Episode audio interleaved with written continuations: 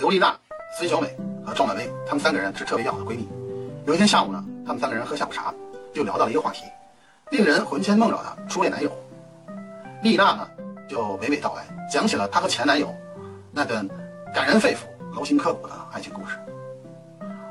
我和马红雷是高中同学，算是青梅竹马吧。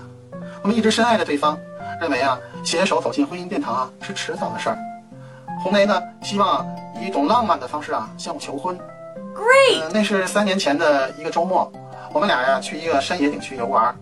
当时呢，红雷就提议我们租一匹马，坐在马背上呢，一边走一边欣赏风景，特别浪漫。开始呢，我有一些担心，我怕从马上掉下来。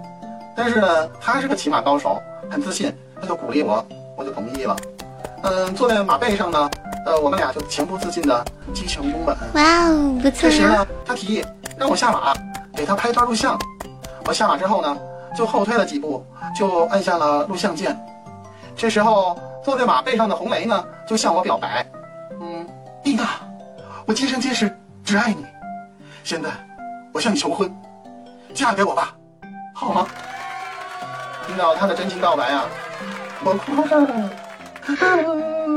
半天没说话。他见我没回答呢，就提高了嗓子说：“亲爱的，只要你说出那个字，今生今世我就满足了。”想了一会儿呢，我脱口而出说：“驾！”万万没想到，我话音刚落，那匹马嗖的一下就飞奔而去，从山崖上冲下来 Game 了。over. 哎呦我去！